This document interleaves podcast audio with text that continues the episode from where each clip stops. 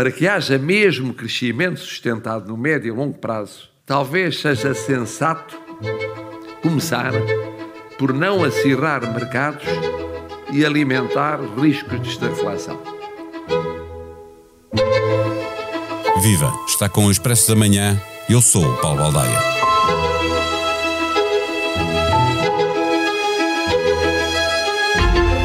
Se até o Presidente da República, falando aos portugueses na posse de governo, sentiu necessidade de fazer referência ao monstro da estagflação, situação económica de um país que combina a inflação com estagnação no desenvolvimento económico e aumento do desemprego, isso significa que há um problema que perdura no tempo e ainda ninguém descobriu como resolver.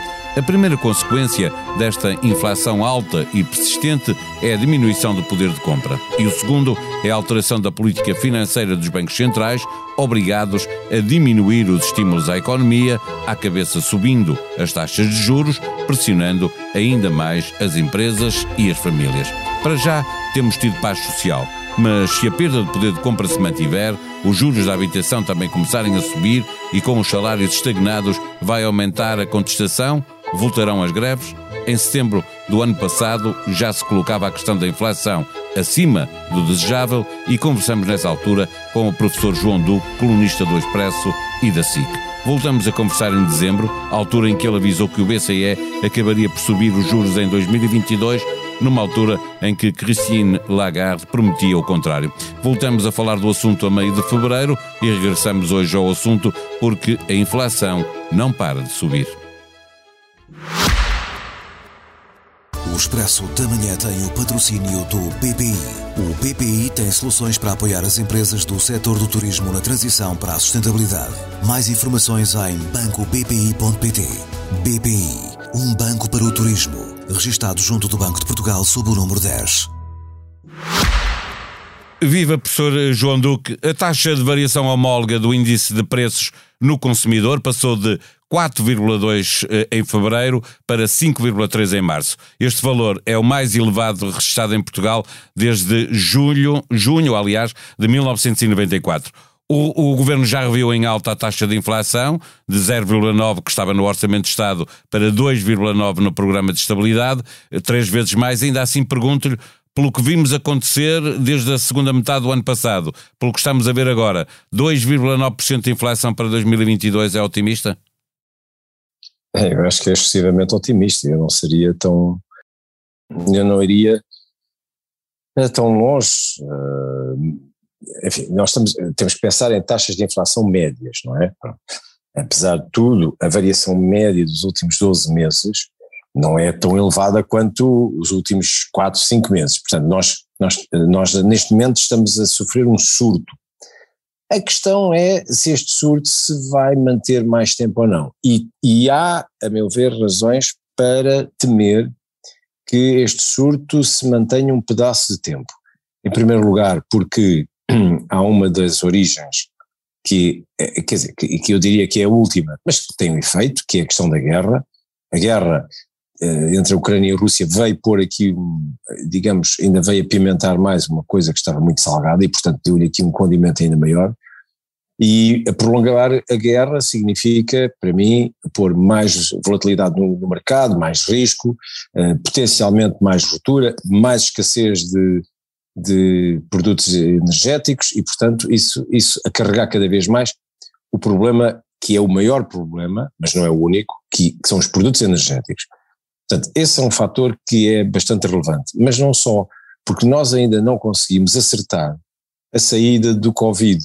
E eu digo não conseguimos globalmente, porque a China, neste momento, está outra vez a entrar em, em, em, em confinamento a fazer confinamentos e estes confinamentos da China têm efeito, têm impacto. E não sabemos se a Europa não vai ter que fazer também, não é? Porque há números Exatamente. a preocupar também na Europa e em Portugal.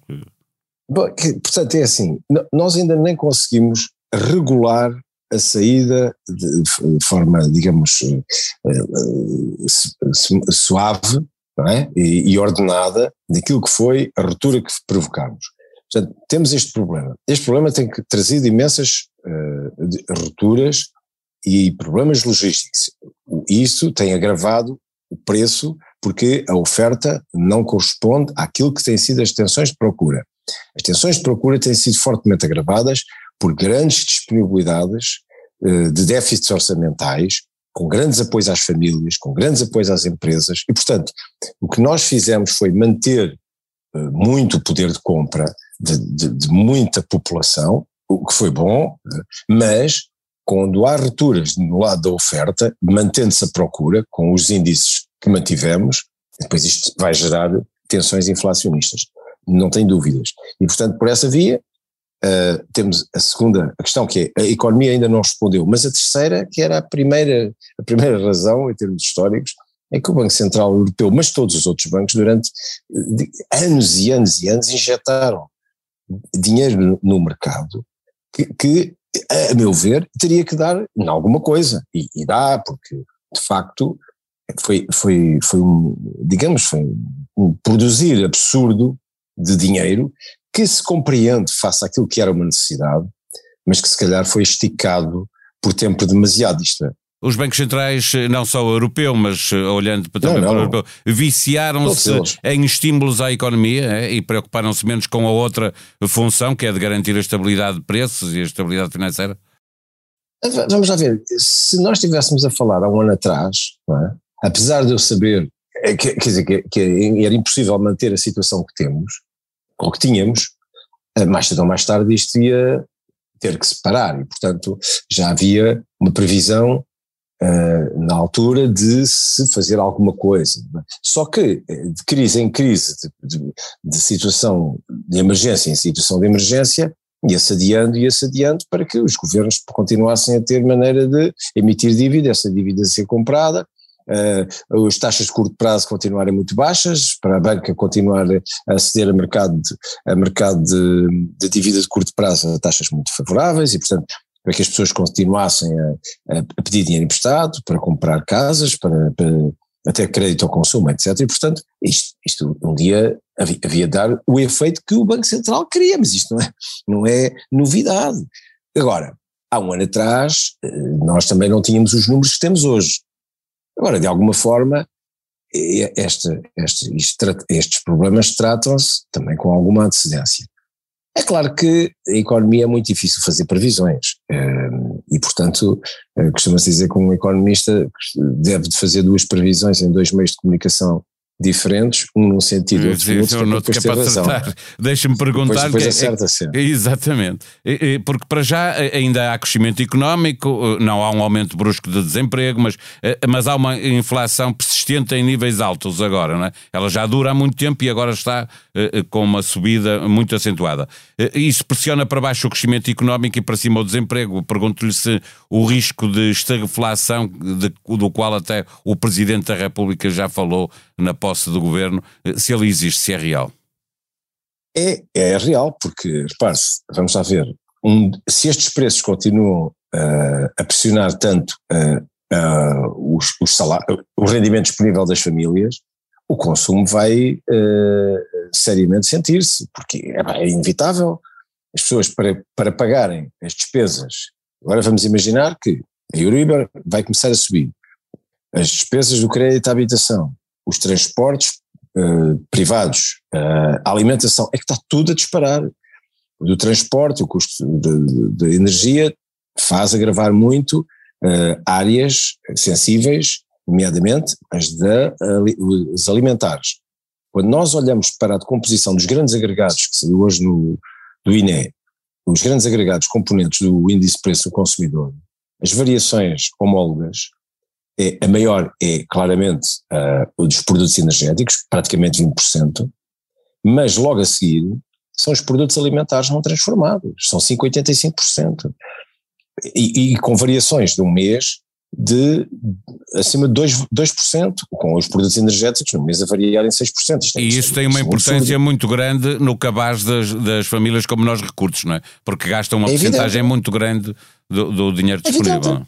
E, portanto, as pessoas com menos dinheiro têm, com menos dinheiro disponível depois de pagarem uh, aquilo que são os bens básicos, uh, ficam depois com menos capacidade para comprar outros bens. E, portanto, os setores que vão ficar mais prejudicados são aqueles que não são tão essenciais.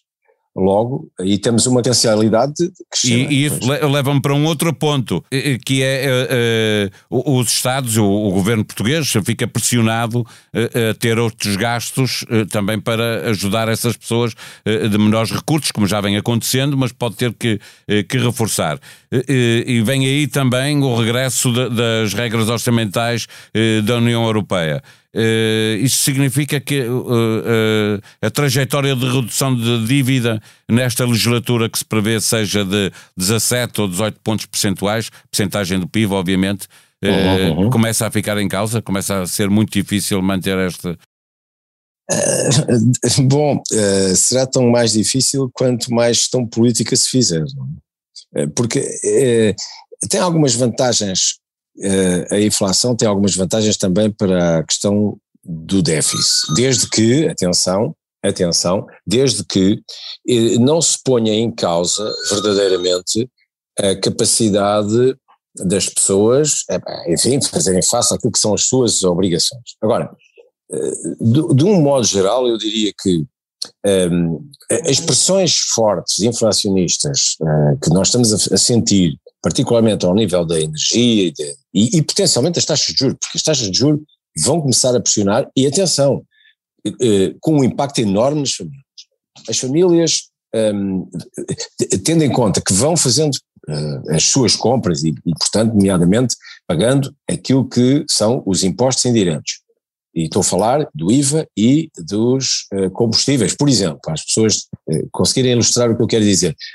Ora bem, um, quando varia a base do preço, varia o imposto, e portanto o imposto tem, tem um efeito, uh, de alguma maneira, compensador, fortemente compensador daquilo que possa ser algum acréscimo de despesa que o Estado eh, pode ter. Portanto, depende um bocadinho da forma como uh, as famílias vão acabar por reagir a este, a este aumento de preços generalizado e também uma, uma contribuição para, para a receita. Porque repare-se, nós estamos a, a, assistir a uma coisa curiosa, que é o, o Estado está a, crescer a receita, por exemplo, do ISP, do Imposto sobre Produtos Petrolíferos, de uma forma extraordinária. Está contentíssimo. Por enquanto estão contentes. Porquê? Porque por cada litro de combustível que nós metemos, pagamos agora muito mais impostos do que pagávamos há um ano atrás. Pagamos, e, e, e isso nota-se. Nota-se significativamente quando comparamos o, o valor eh, arrecadado. Até, o IVA é sobre o preço final, não é? Portanto, está sempre a subir, bem, não é? Isso, ora bem, quando sobe a base, sobe o IVA. Portanto, a, a questão é nós sabermos se, por acaso, a, a procura externa não, é? não poderá também dar aqui um, um, um, um, sinal de estabilidade. Portanto, eu para já não estou extraordinariamente pessimista. Estou, eu, eu receio que possamos cair nessa situação de estagflação, mas eu não estou extremamente pessimista. Agora, eu acho que há coisas que são inevitáveis. Uma delas, a subida das taxas de juros, e outra, uh, o reconhecimento que a taxa de inflação média deste ano é muito provavelmente vai ser superior àquilo que, uh, enfim, os mais generosos vão apontando agora, nomeadamente, eu estou agora à espera para ver o orçamento, para ver o quadro macroeconómico do orçamento, mas, uh, quer dizer, espero bem que seja um cenário mais, mais realista. Porque, enfim, os, os salários não vão aumentar, pelo menos para já, tanto quanto estão a aumentar os, os, os preços dos bens. É? Agora, atenção, porque se nós entrarmos numa espiral inflacionista, então é muito mais difícil trabalhar a inflação. Sim, e os salários também os... podem contribuir para isso, não é? Oh, pois, ora bem, é no dia em que começarmos a aumentar os salários por causa de ajustar e à perda de poder de compra, meu caro, eu não tenho dúvidas nenhumas. A partir daí. Deixa-me fazer-lhe uma, uma última pergunta para uma resposta tão rápida quanto possível. É, é, é que está-me a falar de salários, eu estou a pensar que é, há uma regra de aumento da função pública é, que passa por aplicar a inflação do ano anterior. Portanto, nós vamos chegar ao próximo orçamento, 2023, é, com uma atualização salarial de, de, na função pública com base na inflação de 2022. Acha que isto vai ser possível? Ou o Ministro Ministro das Finanças vai ter que mandar congelar essa regra? Eu espero que, que, que, executem, que executem a promessa, quer dizer, eles vão ter que fazer as contas de maneira a acomodar essa promessa. E até pode ser um ano muito generoso, 2023. porque as pessoas podem depois ter uma folga com um acréscimo de rendimento significativo, enfim, façam um, um ano difícil 2022, porque vão trabalhar em 22, vão comprar em 22 com o salário de 21, digamos assim. Exato. Com, não é? Mas pode depois haver um, um benefício enorme, que é 2023, porque com um bom acréscimo de rendimento face por causa da inflação de 22, imagine-se que os preços ficam muito estáveis em 2023, então vive-se muito melhor em 2023. Portanto, temos aqui é um, um desfazamento. Agora, não passa na cabeça que o ministro venha pôr em causa essa regra de expectativa. Agora, eu não acredito é que com este nível de inflação o, os ministros consigam aguentar as queixas uh, dos, uh, dos trabalhadores. Quer dizer, eu acho que os portugueses, muito provavelmente, vão, vão mesmo fazer muito barulho. E temos esse risco, temos, caímos no risco potencial de eh, eh, criar, gerar mais inflação por causa do efeito do aumento dos salários. Mas eu acho que é compreensível que as pessoas uh, reajam e venham para a rua. Estou, aliás, à espera que, uh, que, que em breve não é? Uh, comecemos a, a, ver essas reações, nomeadamente do, do, das centrais sindicais. Eu acho que é expectável.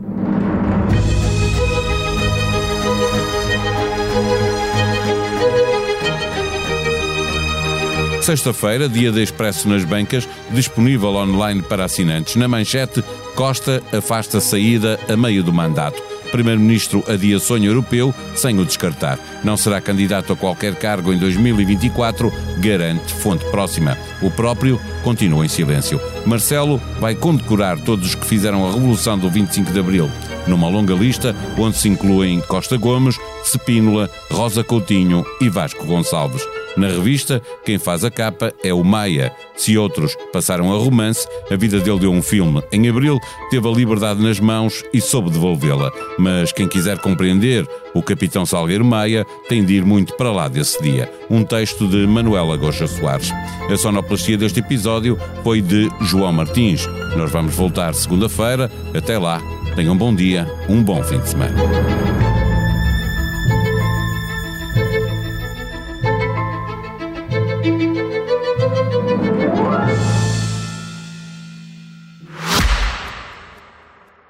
Expresso da Manhã tem o patrocínio do BPI. O BPI tem soluções para apoiar as empresas do setor do turismo na transição para a sustentabilidade. Mais informações em bancobpi.pt.